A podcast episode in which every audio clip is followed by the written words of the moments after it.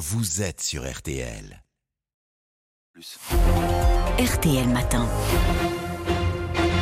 Il est 7h44, excellente journée à vous tous qui écoutez RTL. Amandine Bégaud, vous recevez donc ce matin le député modem du Loiret, Richard Ramos. Richard Ramos, les enseignes de la grande distribution qui gèrent, on le rappelle, environ la moitié des stations-service en France ont dit non hier au projet de revente à perte du gouvernement. Même chose pour Total. Vous étiez d'ailleurs à la table ronde organisée euh, hier en leur présence à l'Assemblée.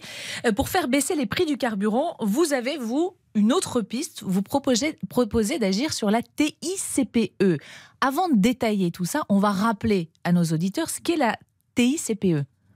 C'est la taxe sur euh, les intérieurs de consommation sur les produits énergétiques. C'est ce qui a remplacé la TIPP, c'est ça? C'est ça, c'est exactement ça. Et ça représente combien sur un litre d'essence? On est à peu près à 60 centimes de taxe on peut le calculer différemment, allez-y. Mais... Oui, moi, j'ai pris le, litre de samplon 95 euh, à 1,97€ aujourd'hui. Il y a 71 centimes de carburant pur, 24 euh, centimes de coût de distribution, c'est-à-dire le fait de l'amener jusqu'à la station-service, 19 centimes de TVA sur ce carburant, la TICPE 69 centimes et il y a une TVA sur la TICPE, une taxe sur la TICPE, 14 centimes. Ce sont les chiffres de l'UFIP, l'Union française des énergies euh, pétrolières. Ça veut dire qu'elle représente 30% du prix de mon litre de carburant. Euh, vous proposez de la supprimer? Non, je ne veux pas la supprimer. Il y a un moment donné, on ne peut plus mettre de l'essence. C'est-à-dire que moi, j'estime qu'au-dessus d'un euro 90, 2 euros, on ne peut plus mettre de l'essence parce qu'on ne peut plus aller travailler. Je, je veux l'arrêter, cette surtaxe, à partir du moment où chez le consommateur, on est au-dessus d'un euro 90. On reste comme on est jusqu'à un euro 90. Et quand on dépasse à la pompe les 1,90, on arrête de prendre de la taxe sur la taxe. Parce que, pardon, c'est pas le budget de l'État, c'est des surbudgets. Quand on a fait notre budget l'année dernière, on avait notre budget de l'État avec un prix qui était à un certain seuil. Quand on est au-dessus de ce seuil-là, on est sur le surbudget de l'État. Eh bien, on le redonne aux Français. Et ça me paraît vraiment la moindre des choses. Mais est-ce que vous l'avez chiffré, cette mesure? Ça fait combien de, de manque à gagner pour l'État? Supprimer, par exemple, la TVA pure et simple sur les carburants, c'est 10 milliards d'euros, nous dit Bercy. Oui, alors euh, là, moi, ma, mesure, elle serait aux alentours de 2 milliards d'euros. 2 milliards. Aux alentours de 2 milliards d'euros. Mais encore une fois, c'est du surbudget. Oui, sauf que cet argent, il a servi. C'est ce que vous disent euh, vos, j'allais dire vos collègues de, la majorité. Il a été réemployé cet argent, par exemple pour financer le chèque énergie ou, euh, ou le bouclier fiscal. La politique, c'est des choix. Moi, c'est très simple. Quand il y a une dame dans ma circonscription qui me dit, Monsieur Ramos, au 25 du mois, je vais me mettre en congé maladie parce que je ne pourrai plus aller travailler, je me dis qu'il y a un sujet. Ce pays tient grâce à, ces hommes et ces femmes, notamment des classes moyennes et des plus humbles, qui vont aller travailler. Et donc moi, je fais de la politique. Je suis fier de faire de la politique. C'est-à-dire qu'à un moment donné, je dis, ce surbudget-là, je le redonne aux Français et aux Françaises. C'est simple. Je veux dire, il faut arrêter qu'on nous tourne autour dessus. Et pardon, quand le gouvernement fait une erreur, et je pense qu'il va s'entêter, qu'il nous dit on va vendre à perte dans le supermarché. On va, on va demander à la grande distribution de vendre à perte. Hier, ils nous ont dit non. C'est une bêtise. Moi, je suis François Bayrou, je suis modem. Mm. François Bayrou, c'est l'orthodoxie d'un budget serré. C'est le premier qui l'a dit en France. Mais donc, je suis pas pour faire flamber, euh, j'ai envie de dire, le budget de l'État.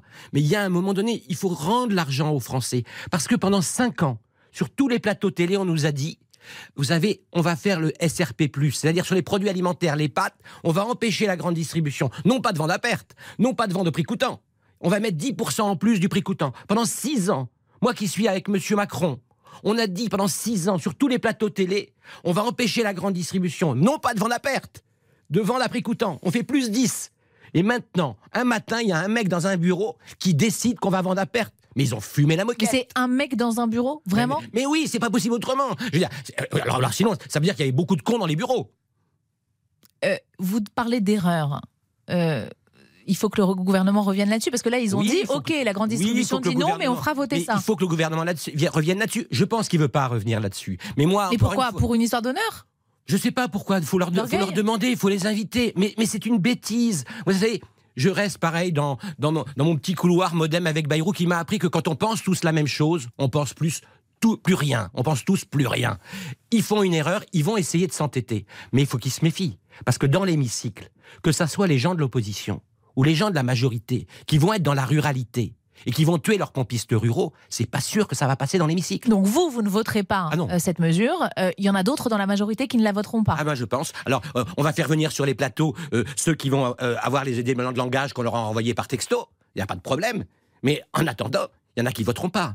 Mais vous êtes nombreux à penser ça dans la majorité Combien? 10, 20, 30 J'en sais rien aujourd'hui, mais je vois bien que quand je suis à la buvette de l'Assemblée nationale, on vient me voir depuis hier en me disant Mais Richard, c'est toi qui as raison. Bon, Richard Ramos, vous dites euh, c'est du surplus, du surbudget de l'État. Ça veut dire quoi concrètement pour nos auditeurs? Que l'État s'en met plein les poches avec l'augmentation de c'est prix du carburant? Pardon, on peut pas dire l'État s'en met plein les poches parce que l'État il a tellement redonné aux Français. Hum. Je veux dire, on a tellement soutenu nos restaurateurs, on a tellement soutenu par le, des chèques énergie. Le bouclier tarifaire, c'est 27 milliards on peut pas dire, On peut pas dire l'État s'en met plein les poches. Je dis simplement. Il faut avoir une vision globale, parce que c'est ça qui est compliqué. Ce qu'il faut bien comprendre ici sur, sur, les gens qui nous écoutent à RTL, qui sont également des gens populaires, hum. euh, on est dans une période d'inflation qui va durer. On est dans un changement écologique nécessaire qui va coûter. Donc on aura à accompagner les plus humbles et notamment les travailleurs pauvres dans une série de mesures. C'est pas euh, ça, c'est un élément par rapport à ce qu'on va on va commenter tous les matins pendant à peu près deux ans. Ce cycle d'inflation, on l'a pour deux ans. Il va entraîner des comportements très très très très difficiles. L'urgence écologique, elle est là. Hmm. Et donc conclusion, l'urgence écologique, elle va coûter. Et donc elle va coûter à qui? À ceux qui en ont le moins le moyen. Mais vous dites quoi au gouvernement? S'il ne vous écoute pas, il y a un vrai risque, un nouvel épisode Gilets jaunes? Il y a deux risques. Un, il y a Gilets jaunes qui peut, qui peut revenir, et puis il y a des gens... Vous le sentez, vous, sur le terrain, dans le Loiret, ils étaient très mobilisés, les Gilets jaunes Oui, on, le sent, parce que euh, on, a à la fois... Euh, on avait, on était passé de la colère avec les gilets jaunes. J'ai beaucoup cet été, j'ai beaucoup vu de monde euh, dans ma circonscription, beaucoup, à une espèce de résignation. D'accord? C'était, on était passé d'une forme de lassitude, on avait besoin de retrouver de la joie, euh, des éléments festifs, etc. Et là, je ressens quelque chose qui est de l'ordre de, peut-être de la jacquerie, de, de, de, quelque chose. Après, après la colère, après la lassitude, qu'est-ce que c'est? Je, je voudrais pas qu'on qu'on revienne. on a besoin d'apaisement dans ce pays. Il nous reste moins d'une minute. Le RN euh, appelle à, vous appelle à voter l'amendement de son parti qui propose de réduire la TVA sur le carburant euh, de 20% à 5,5. Vous seriez prêt à voter cet amendement? Non, d'abord je parce que c'est le RN. Euh, c'est pas, pas, parce que c'est le RN. Le RN a été a été élu démocratiquement parce que je suis pas pour qu'on touche à la TVA. Pour moi, on sacralise la TVA. On a d'autres mécanismes, donc je, je les invite plutôt à venir me suivre. Dernière question. Certains vous accusent au sein de la majorité de vous faire un coup de pub. Non, mais pardon, vous savez, c'est à la fois désolant. Euh, si je me trompe, si ce que, si ce que je dis était pas juste, vous m'inviteriez pas, pardon. Euh, vous êtes une grande chaîne de radio. Euh, c'est toujours comme ça, de toute façon. Vous savez, d'abord, je vais vous dire, il y a toujours trois méthodes pour discréditer les gens. On essaie de fabriquer du cognitif faux avec des calculettes et des tableaux Excel. Ensuite, on essaie de faire marcher ses réseaux. Et puis après, on discrédite celui qui porte quelque chose qui est juste. Merci beaucoup, Richard Ramos. La politique, c'est des choix, vient de nous